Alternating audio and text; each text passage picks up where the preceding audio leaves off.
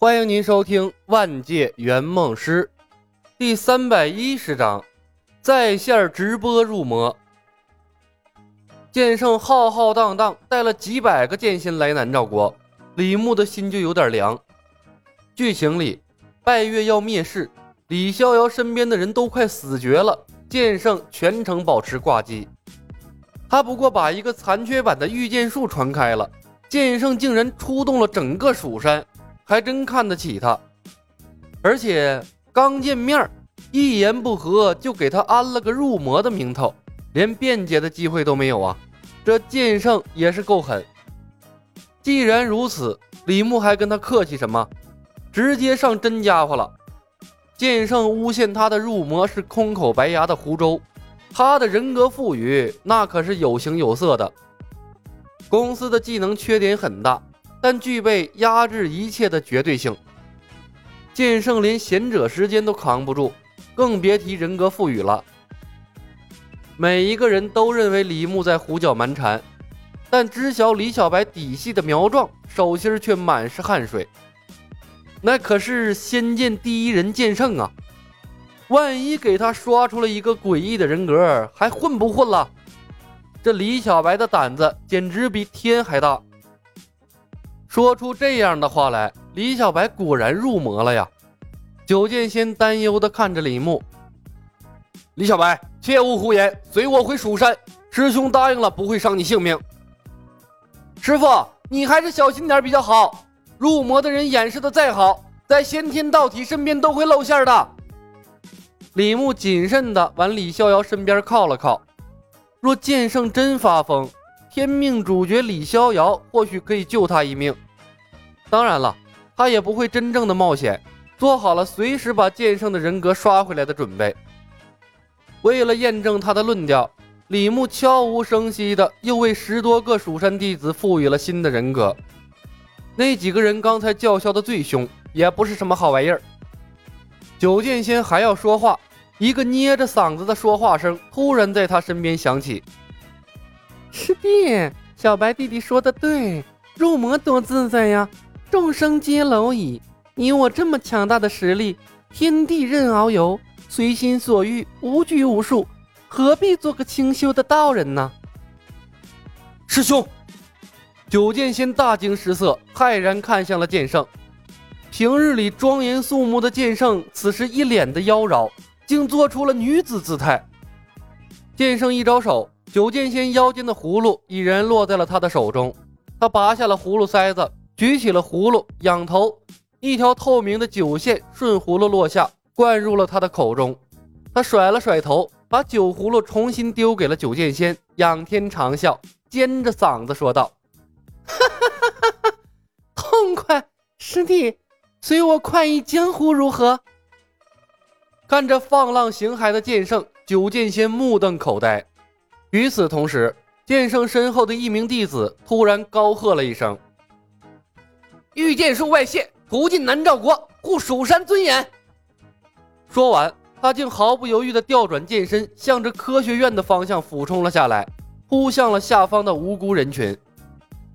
人群惊慌失措，四散逃开。我操！李牧还在为剑圣竟刷出了一个狂妄自负的女性而惊讶。骤然见到真在蜀山弟子中刷出了一个残暴型人格，顿时吓了一跳，连忙取消了他新刷出来的人格。死几个拜月教徒无所谓，他们作威作福惯了。他没来之前，拜月教徒就是南诏国的祸害。但手无缚鸡之力的平民因他而死，他会内疚的。钱师兄，不可！紧紧跟着他的两名蜀山弟子见状，连忙追了下去。若发生蜀山弟子屠杀平民百姓，蜀山怕再无颜面存在世间了。还没等他们追上，那姓钱的师兄竟主动停了下来，一脸的茫然。哎，我我我怎么了？两名蜀山弟子拦在了他面前，对视了一眼，警觉的说道：“钱师兄，你可能入魔了。”哎，我入魔。姓钱的蜀山弟子回想起刚才发生的事情，惊出了一头冷汗。他心有余悸地看着下方四散奔逃的民众，木呆呆愣在了那里。虽然他看上去恢复了正常，但两个跟下去的蜀山弟子却不敢离开，生怕他再闹出什么幺蛾子来。此时天上更热闹，有蜀山弟子忽然转身，以指为剑，狰狞地刺向了旁边的师兄弟。也有蜀山弟子凑近了旁边眉清目秀的师弟，伸手拍向了他的胸膛，露出邪恶的笑容。还有蜀山弟子两眼一翻，念念有词：“我是真武大帝将士，众蜀山弟子听我号令，斩李小白，为天下正道。”转眼间，刚才还秩序井然的蜀山弟子，好似现了原形一般，群魔乱舞，真应了李小白的话呀。在先天道体面前，入魔之人掩饰的再好，也将无所遁形。地上的人都看呆了，这蜀山的人不是说入魔的是李小白吗？现在又是啥个情况啊？贼喊抓贼！石公虎冷哼一声：“哼，一群伪君子！”他无比的庆幸啊，前些时日没有去蜀山负荆请罪，不然。死在这一群人手里，九泉之下他都不得安宁。赵灵儿的眼睛瞪得老大，此时此刻，蜀山的印象在他的心中算是彻底崩坏了。李逍遥亦如是，他眯起了眼睛，对蜀山的愧疚感一扫而空。唐玉无语了，阿奴连连招手：“爹爹，你快下来呀！蜀山都不是好人。”巫王看着天空中群魔乱舞的蜀山，目瞪口呆，偷偷看向了科学院的方向，肠子都悔青了，考虑着一会儿怎么跟李小白道歉呢？蜀山派在南诏国上空在线直播入魔，苗壮眼睛瞪得溜圆，用力咽了口唾沫，他晃动中指给李小白传讯：“头啊，够狠，我还以为你只刷剑圣一个人呢。”李牧看着苗壮，讪笑一声，他也没想到会是这种后果啊！他本以为只能刷一次的人格赋予是个偏垃圾的辅助技能，没想到这玩意儿竟然是个群体攻击的技能。这要是用好了，他一个人就能把蜀山派毁了。他偷偷看了眼女性化的剑圣，暗叹一声：“哎呀，这蜀山好像已经毁了呀！”今天的事传出去，估计剑圣再没脸做掌门了。李小白，想想办法。九剑仙想对剑圣出手，又怕激怒了他，对南诏国造成无法挽回的伤害。他看着乱作一团的蜀山，急得满头大汗。小白，悟道，用你的悟道，看能不能让师兄恢复。师傅，你信我了？李牧趁机问。剑圣入魔了。九剑仙就是蜀山话语权最大的人了，此时正是争取他的好时机。信，我信。九剑仙病急乱投医，忙不迭的点头。李牧瞄准十多个入魔的蜀山弟子，几发贤者时间刷了过去，然后趁机恢复了他们的原人格。以剑圣为首，十多个蜀山弟子陡然坠下，但很快清醒过来，随后一个个愣在空中。迷茫中带着不知所措，他们是来除魔的，为什么入魔的会是他们呢？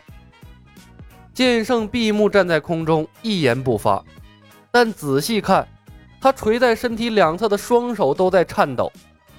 虽然表面平静，但内心的震惊已经不是道心可以压制的了。其实从醒来的那一刻，他的道心已经在崩塌了。剑圣完全想不明白，他刚才为什么会突然做出那样的表现，就像是换了一个人一样。他想起了在锁妖塔入魔的江明师兄，他屠尽了蜀山子弟时，也像是换了一个人一样。但他是受了莫大的刺激才入了魔道，是有征兆的呀。他这又是怎么回事？难道前段时间赵灵儿认爹？加上李小白散播御剑术，让他诞生了心魔吗？可就算入魔，为什么他入魔后会是女子行径？到底发生了什么事儿？是李小白吗？剑圣豁然睁开了眼睛，看向了下方的李小白。看着恢复正常的剑圣，九剑仙颤声问：“师兄，你你好了吗？”看着剑圣投过来的怀疑的眼神，李牧心头一颤，连忙高声道：“师傅，小心！